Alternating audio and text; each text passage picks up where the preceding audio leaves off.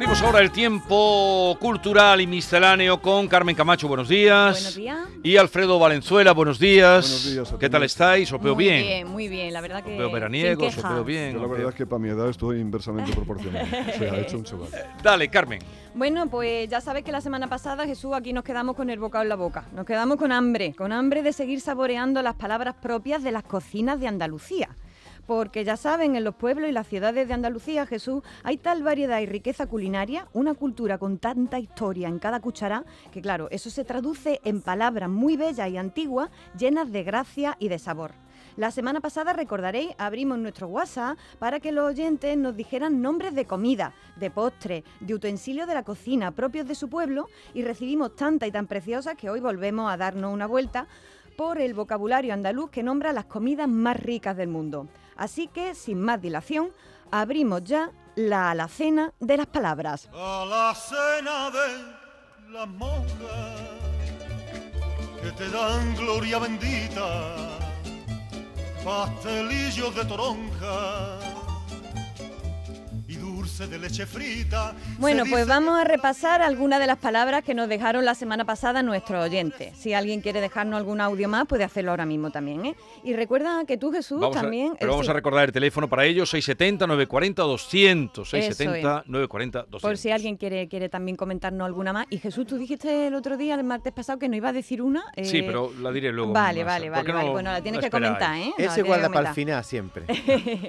y recomiendo también a la sazón precisamente el libro de David Hidalgo, Habla y Palabra, el palabrario andaluz, que publicó en Almuzar hace unos años, porque en ese vocabulario que preparó David eh, hay mucho, eh, mucha referencia a alimentos y también nombres de platos. La verdad que me lo pasado muy Cuando bien yo preguntaba, a preguntaba a los pueblos, decidme palabras propias de vuestro pueblo, un buen porcentaje siempre estaban relacionadas con la mesa y con la cocina. Es Sí, incluso frases hechas que no tienen que ver con la cocina, pero eh, eh, pero mencionan verduras, mencionan, ¿no? Sí. Te voy a regar perejil. Ay, madre mía.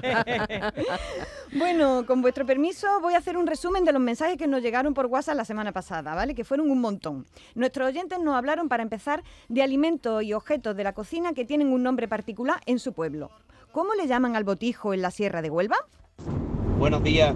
En la Sierra de Huelva, eh, al búcaro se le llamamos pichilín. Pichi- y en- no lo conocía. de Pichilín, me encanta. y en Ayamonte, ¿cómo será? ¿Lo escuchamos? En mi pueblo, que es Ayamonte, allí le llamamos al búcaro porrón. Y a las vieiras le llaman fonfoninas.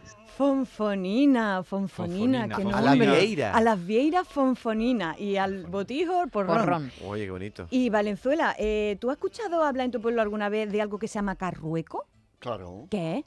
Eh, bueno, se le dice a los niños, a mí me lo han dicho mucho de niño, a los niños que no son un poco zascandiles se les llama niño, es un Ah, carrueco, ah. pero un carrueco es una variante de una calabaza, ¿no? Eh, pues fíjate, un oyente de Villa del Río nos lo explica y también nos explica cómo le dicen en Villa del Río a la bicholilla. La bicholilla en mi pueblo por lo menos son las judías verdes, ¿eh? También había que el explicarlo. también. Sí, ¿no? Escucha, escucha, Valenzuela. a la, a la bicholilla se le dice brísole. Y mi madre decía, voy a hacer brísole en esparragado. Y también hay una calabaza que en Lopera se le llama carrueco, pues en Villa de Río le llaman marruecos.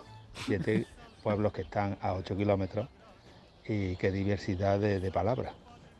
Seguramente Valenzuela se acuerda de esa palabra, carrueco. Sí, sí, son dos universos Sí, distintos, no- parece mentira como uno de- siendo de una provincia y otro de otra y estando tan cerca son, son tan distintos, eh, incluso hasta Oye, y una palabras, ¿eh? pregunta, ¿cómo le llamáis vosotros a los albaricoques?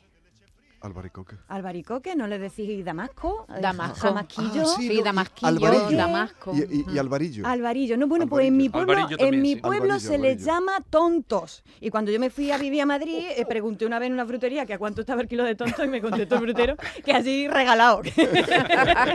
que a mano me lo daba, como Sí, la hierbabuena. Porque alba- Alvarillo no hay tanto. La semana pasada también traje una palabra que yo creo que no sonaba mucho. Dije la palabra dornillo, que es una especie de artesa de madera donde yo he visto de hace toda la vida el ajo blanco, la porra y otros majaos, ¿no? Pues bien, esta oyente que es de Bujalance le dice al dornillo de otra manera. Escuchen. En mi pueblo, el salmorejo y el gazpacho se hacía en un macetín. Para- la verdad que parecía una maceta, pero se le llamaba macetín. Macetín. Macetín, Y fijaos. no sé si Bujalance incluso el génesis del flamenquín, ¿eh? Sí, no, puede ser, puede sí. ser, puede ser plato, plato emblemático de la provincia de Córdoba. Un oyente de Alcalá la Real nos dice que a las palomitas de maíz allí se les dicen flores. Yo les digo jarrica. eh, Jarrica. Es- de toda la vida. No lo había oído. No lo la había tampoco ¿no? Pues Ni fíjate. flores tampoco. No sé, no sé cómo lo llamáis vosotros, pero hay, hay variedad. ¿no? Y uno, un oyente de Cártama, provincia de Málaga, nos habla de cómo se le llama allí al trapo de la cocina. Escuchen.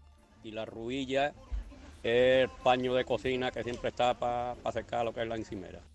La, la ruilla, la, La ruilla, escuchado, ¿no? la aljofifa. La aljofifa. Ojofifa. Ay, me encanta. Sí, pero ese sí es más normal, lo de aljofifa. Aljofifa. Lo de la ruilla que también deriva, ¿eh? que deriva en jofifa. La jofi- En en mi- sí, jofifa. sí, en la línea se dice Oh, mucho qué la maravilla. jofifa. La ruilla también se dice en otros pueblos de Andalucía eh, y es una derivación de la palabra rodilla, que además de ser la parte del cuerpo que nos permite articular las piernas, es, dice el diccionario, un paño vasto u ordinario que sirve para limpiar, especialmente la cocina. Por extensión metafórica, en mi pueblo por lo menos solemos decir, oh, estoy hecha una ruilla. Mi marido me dice puerca cochina, yo le digo estropajo de la cocina.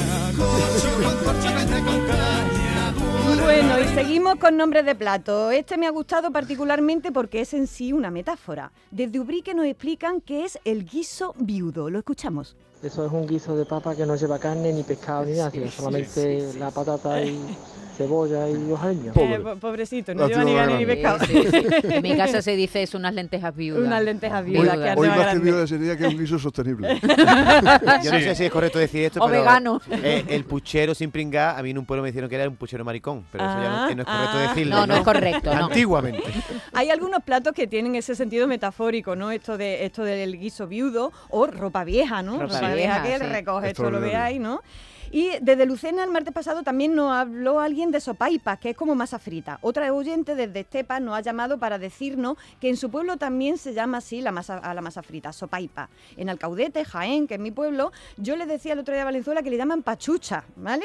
Desde Alcalá la Real no hablan de papuecas, fijaos. Todo lo que tiene que ver con la masa, ya sea frita o horneada, las gachas, las gachuelas, los tejeringos, las tortas, era una cocina muy económica, pero a la vez muy rica y, ya veis que también con nombres riquísimos y variados. Todo eso emborrizado con su poquita de azúcar, le aseguro que mil veces más sano que cualquier bollería industrial.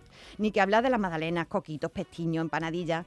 En esta, en esta línea, un oyente de Calañas, Huelva, nos manda hasta una foto de un dulce que se llama esesitas. Nos ha mandado hasta la foto, ¿eh? Búsquenlo por ahí porque les va a sorprender. Tu y por una rebanadita de pan tostado.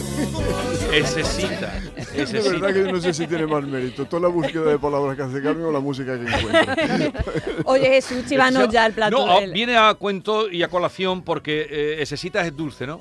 Sí, pues es en mi pueblo hay un dulce que lo ha sacado además Enrique alguna vez en la tele, que se llama dulce eh, propio de las casas, se llama cagajón. Cagajón. Cagajón. No me diga. Cagajón. Se hace con la misma masa de la rosquilla. Es riquísimo, ¿eh? No mires con esa cara. Entonces, lo que pasa es la forma que tiene. ¿Es, es oscurito o clarito? No, es oscuro. Porque si pero, fuera oscurito... pero tiene, tiene la forma, tiene la forma de los cagajones, de Claro, las bestias, claro, de, No, los, y, que, de y- los y que- caballos. y que vienen las moscas. Eh, que viene la mosca. hostia. Qué bien, qué Claro. bien traído. qué bien. Cagajón, Cagajón. ay, ay, eso ay, me encanta. llama mucho la atención, está referido por ahí en mucho, Qué porque llama la atención, Hombre, claro. claro. La esecita de calaña, dulce que solo se degusta en primavera y solo lleva harina, huevo, mata la uva, aceite de oliva, clara de huevo y azúcar. Es un propio Como, de tanto, calañas. como tantos otros. Pero tiene, tiene los mismos forma, ingredientes que millones es de dulces. darle el punto. Algo más. Eh, bueno, tengo bastantes cosas. ¿Cuánto tengo? Pa- No, pa- dale alguna cosita más, Vale, venga. bueno, os digo, eh, os digo algunos. Voy a hacer algún repasito general de otras cosas que no han dicho en los audios. Vamos allá. Solo. Algunos oyentes nos han llamado y nos han dicho palabras distintas a lo que es chispa más o menos lo mismo, el mismo plato. Nos han dicho pipirrana, periñaca, piriñaca, picadillo y picaillo. Y eso prácticamente es lo mismo, ¿vale? Eh, pipirrana se dice en Jaén y Granada, piriñaca en Cádiz, picaillo sobre todo en Sevilla. En los distintos vocabularios que he consultado se documenta que es un plato de verano para pobre, ¿eh? una ensaladita fresca y lleva prácticamente lo mismo y fijaos que empieza todo con peno, piriñaca, periñaca, pipirrana, ahí hay una formación curiosa, ¿vale? Eh, os cuento también, por ejemplo, de la alboronía, que también la han mencionado nuestros oyentes, y la alboronía, que tiene ese nombre tan bonito, eh, probablemente proceda del árabe buranilla, que significa guiso, ¿vale? La alboronía también se le llama eh, boronía, moronía o almoronía, me encanta. Y otra oyente de, de Jerez nos decía que la sobreusa en, en Cádiz es eh, un plato que se hace con pescado. Sin embargo, en Andalucía Oriental, en Granada y en Jaén se hace con, con habas, con espinaca. Entonces, ¿qué es lo que pasa aquí? ¿Qué, qué pasa? Pues bien, la palabra sobreusa o sebreusa procede del latín superfusa, que significa derramó por encima. Así que cualquier alimento a la que se le chorree por encima un huevo para espesarlo, o su pan tostado, o su almendra, ¿no? Eso es eh, mm, algo en sobreusa, ¿no? Y por último, ¿sabéis de dónde procede la expresión la, eh, tortilla francesa? ¿Sabéis de dónde viene? Pues Yo será, no lo de- sé. será de los franceses, ¿no? Yo creo que es española. Es española, es española. Procede, eh, la- las versiones que he mirado, a- mm, casi todas ellas apuntan a que procede de Andalucía.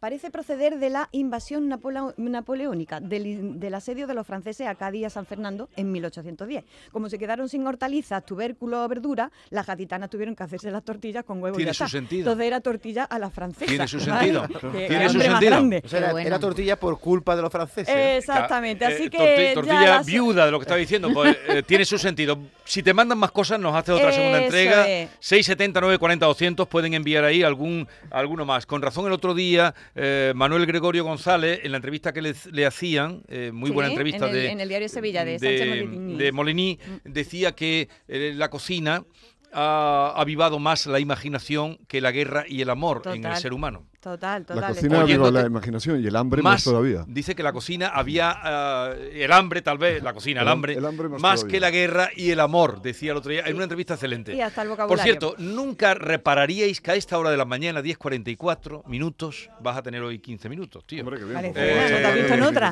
otra? te estuviera escuchando esta persona Hola, gente de Canal Sur Radio. ¿Cómo están? Bueno, yo soy argentina de nacimiento, vivo en Estados Unidos y tengo dos palabras.